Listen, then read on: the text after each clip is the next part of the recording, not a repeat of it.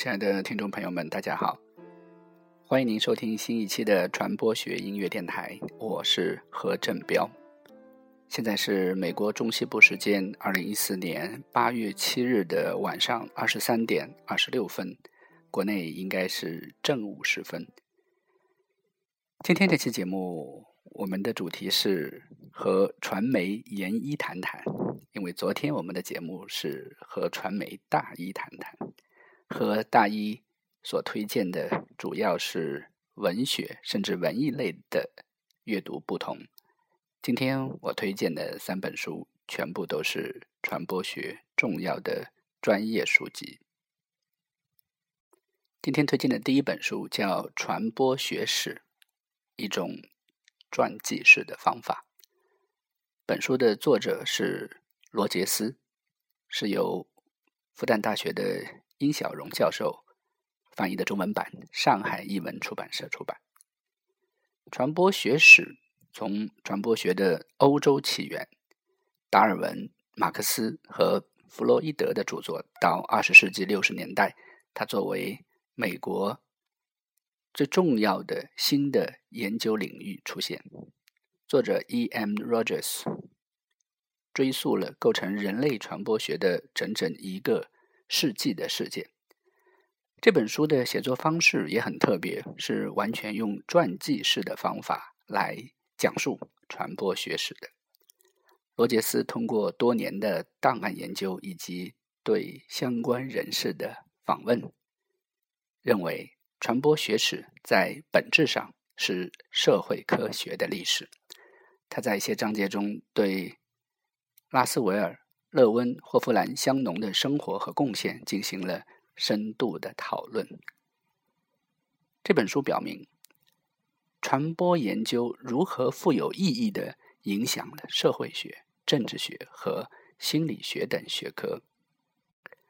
本书的第一章就写的是。威尔伯·施拉姆和传播学的创立，然后从二、三、四三章构成了第一部分，就是传播学的欧洲起源，分别是第二章查尔斯·达尔文和进化论。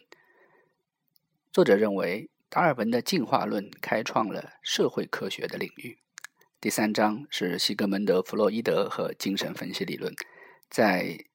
我们的传播学音乐电台的早期节目中，就对弗洛伊德和传播学进行了相关的介绍。第四章是卡尔马克思和批判学派。本书的第二部分是传播学在美国的发展，包括芝加哥学派、拉斯维尔和宣传分析、拉扎斯菲尔德和大众传播效果，以及勒温和群体动力学、霍夫兰和说服研究。维纳和控制论，以及香农和信息论。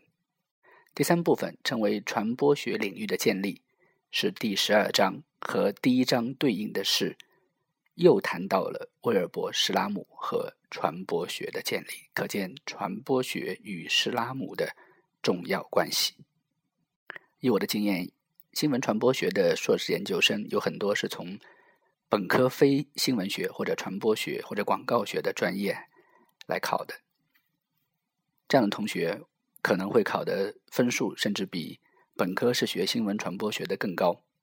这说明一方面说明新闻传播学在考试设置方面并不完全偏向于本学科的，甚至于很多老师并不愿意或者说更倾向于招收丰富多彩的本科学历的学生。另一方面，也说明新闻传播学是一个门槛并不是很高的学科，它高在后面，而不是在本科或者硕士阶段的学习。同时提醒的是，新闻传播学本科的学生们更要打好专业基础，同时还要扩大自己的阅读面，这非常重要。这也是为什么我在给大一推荐的阅读中，并没有新闻传播学的专注，而在硕一。从大四毕业到进入新闻传播学的硕士阶段学习的同学们，我推荐的全部都是专业的书籍。硕士的英文叫 Master，Master 应该是掌握一定专业技能的大师，经常会有网球的大师赛，就是用 Master 这个词的。我们现在听到的是我非常喜欢的一个金属乐队，叫 Metallica。这首作品的名字叫做 Master of Puppets，玩偶大师。希望大家不要成为知识的玩偶。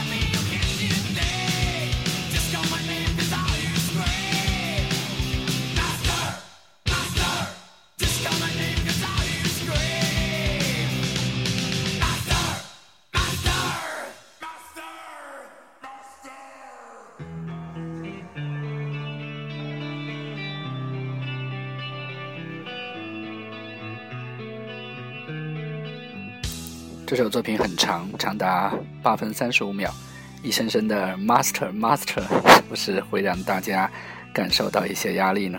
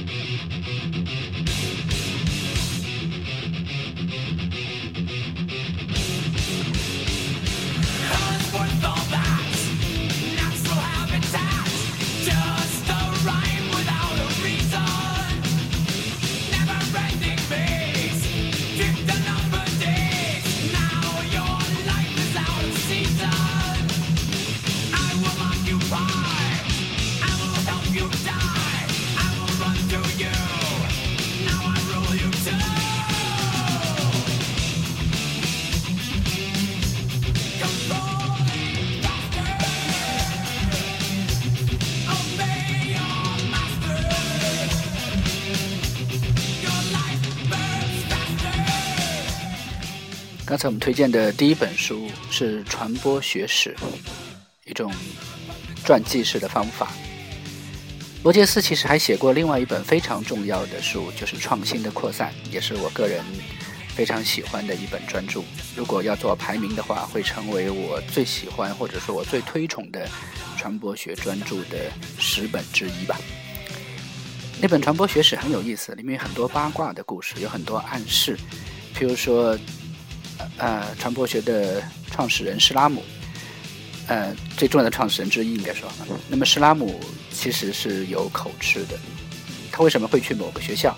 他其实是想从语言上来克服这个问题。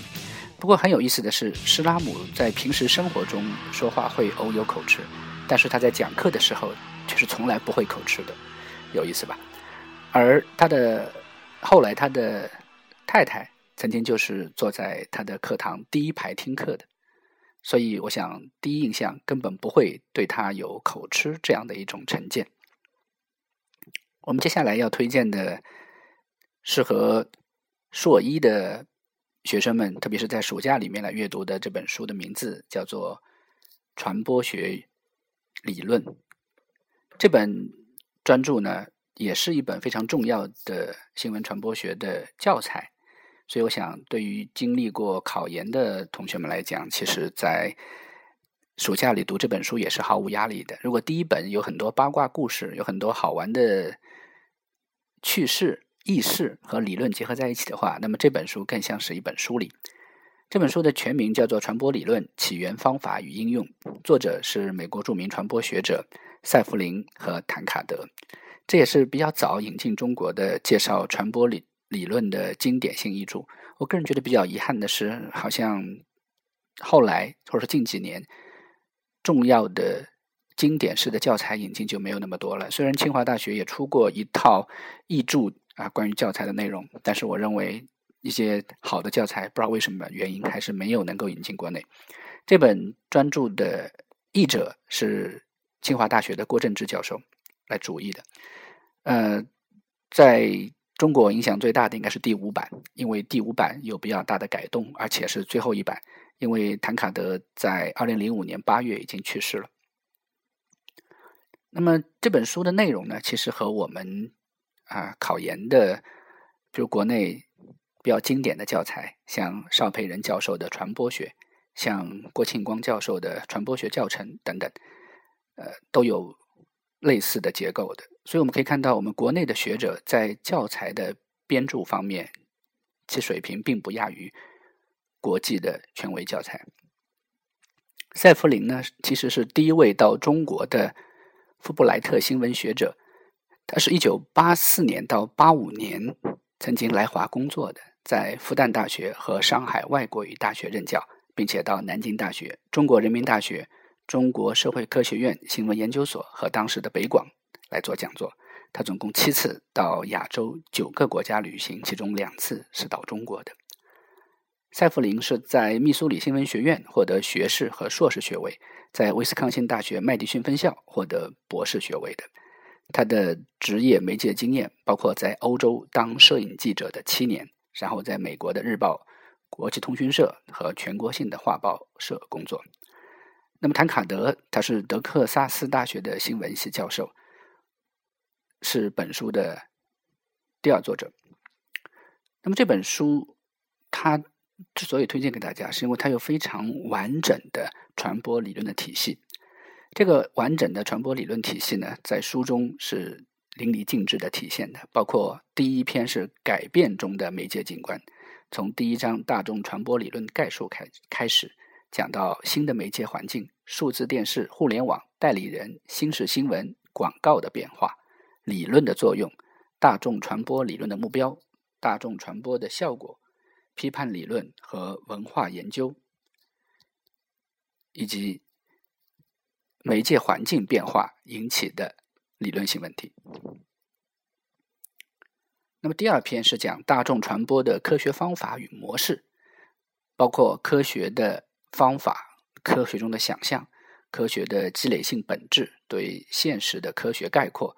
科学的假说，防止偏见或者欺骗、意外的发现和新的方向，以及科学中的道德和欺骗，包括实证资料的取得、调查研究方法、内容分析法、实验设计法、个案研究法、对资料的推论等等，甚至还包括了外在效度和内在效度、操作性的界定假说、信度等等。那么第三章是讲述的大众传播的研究模式的功能，包括拉斯维尔的模式、数学理论。奥斯古德模式、施拉姆模式、纽科姆对称模式、韦斯特利麦克莱恩的模式，以及格伯纳的模式等等。那么第四章是讲这个传播中的理解的作用、认知理解这些范围，包括理解与大众传播、潜意识理论、对图片的理论、消息的复杂性等等。那么第五章是讲编码的问题语言特征。第六章是讲宣传分析、编码效果的最初理论以及何为宣传等等。那么从第七章开始是讲社会心理学的研究，包括认知一致性与大众传播、说服群体与传播、大众传播与人际传播、大众传播的效果等等。那么从第十一章开始是效果的理论和使用，包括我们谈到过的。议程设置、知识沟的假说、大众传播的效果、大众媒介的使用等等。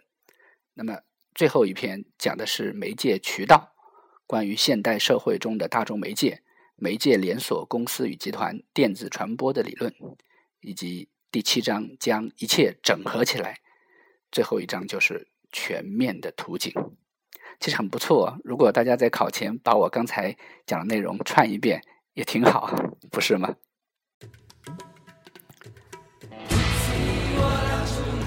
因为是硕士、硕一、研一，本来想放关于硕果的歌曲，就是《盛夏的果实》，不过很不符合节目的风格。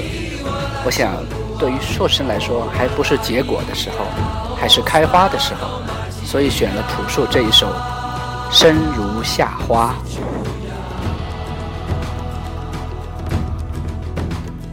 也不知在黑暗中究竟沉睡了多久？也不知要有多难才能睁开双眼。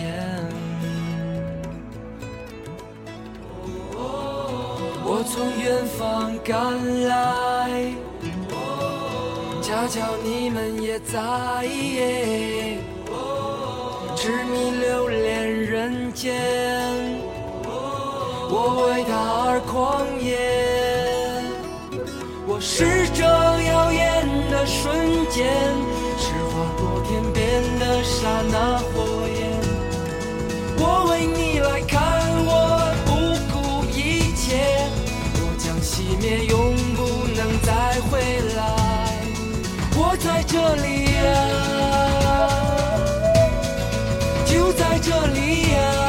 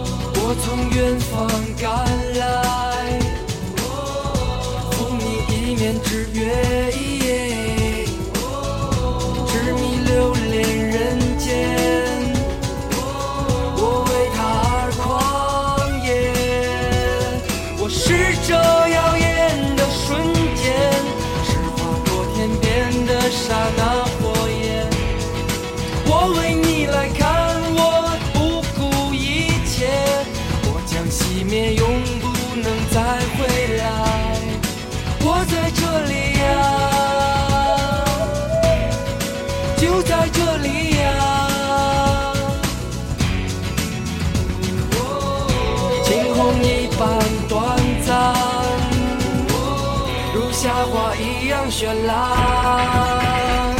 我是这耀眼的瞬间，是划过天边的刹那火焰。我为你来看，我不顾一切，我将熄灭，永不能再回来，不虚此行呀，不虚此行呀。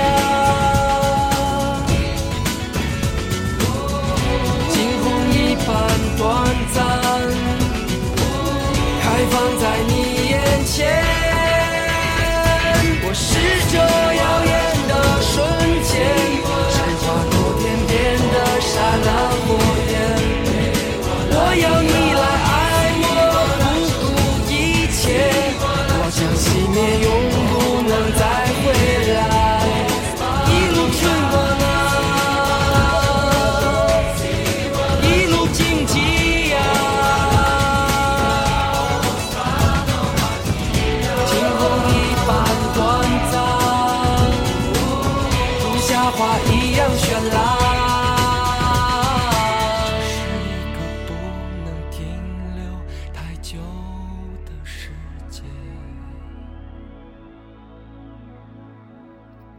今天是国内的立秋，其实就意味着夏天已经渐行渐远。我曾经说过，昨天我加入了一个群，那里都是考研的孩子们。我今天才发现，他每个人在群内的昵称前面是加上了自己想考上的学校的名字，非常令我感动。我非常喜欢有理想的人，其实我本人就是一个彻头彻尾的理想主义者。那么这就让我想到了，为了来看你，我不顾一切；为了考上我想要的学校，真的是可以不顾一切。我非常喜欢在现在这样一个虚无的年代，人们还有这样现实和执着的理想。我想把今天这期节目送给他们，祝愿他每个人都能考上自己喜欢的新闻传播学院。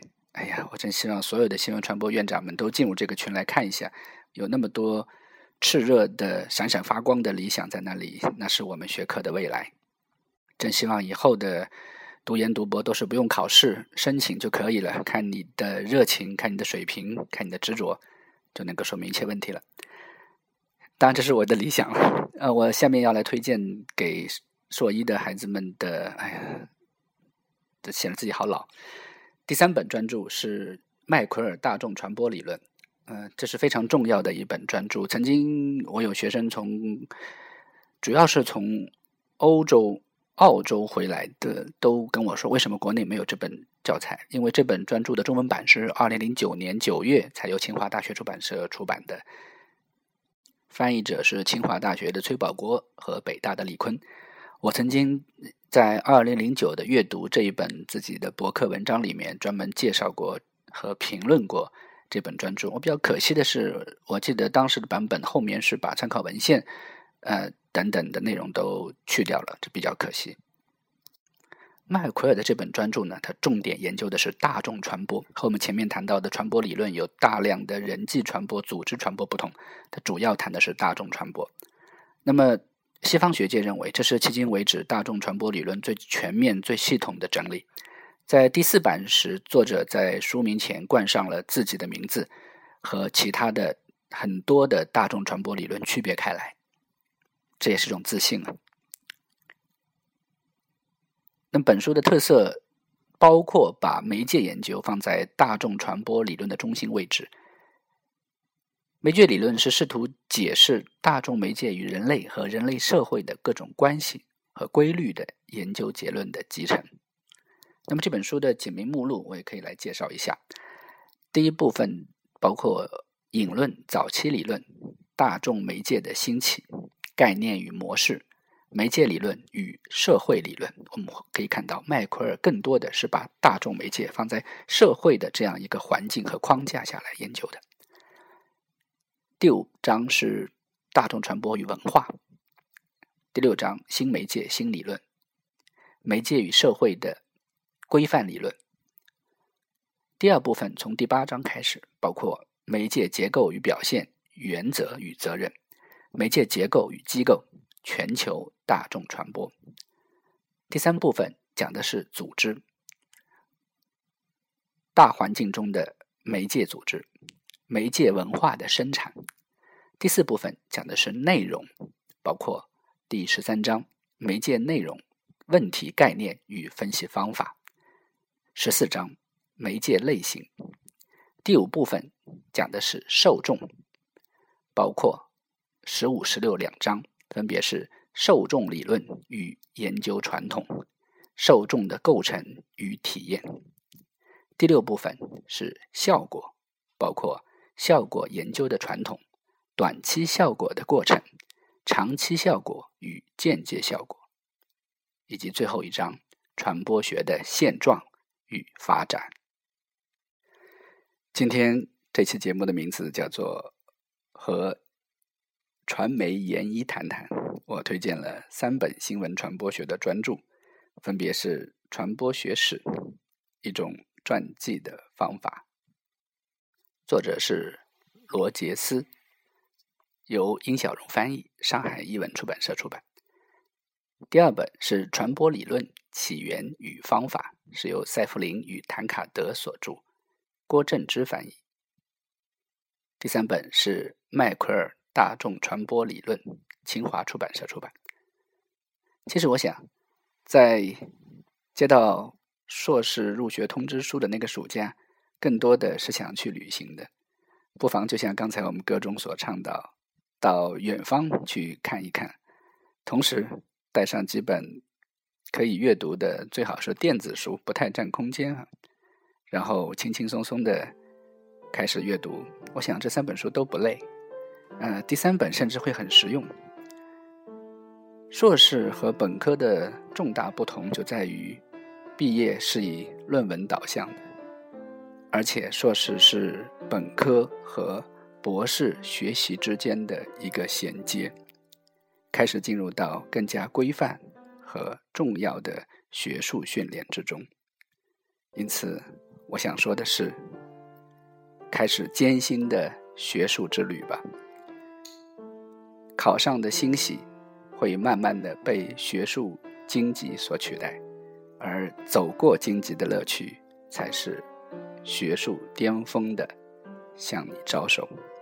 感谢收听本期传播学音乐电台，我是何振彪，我们明天节目再见。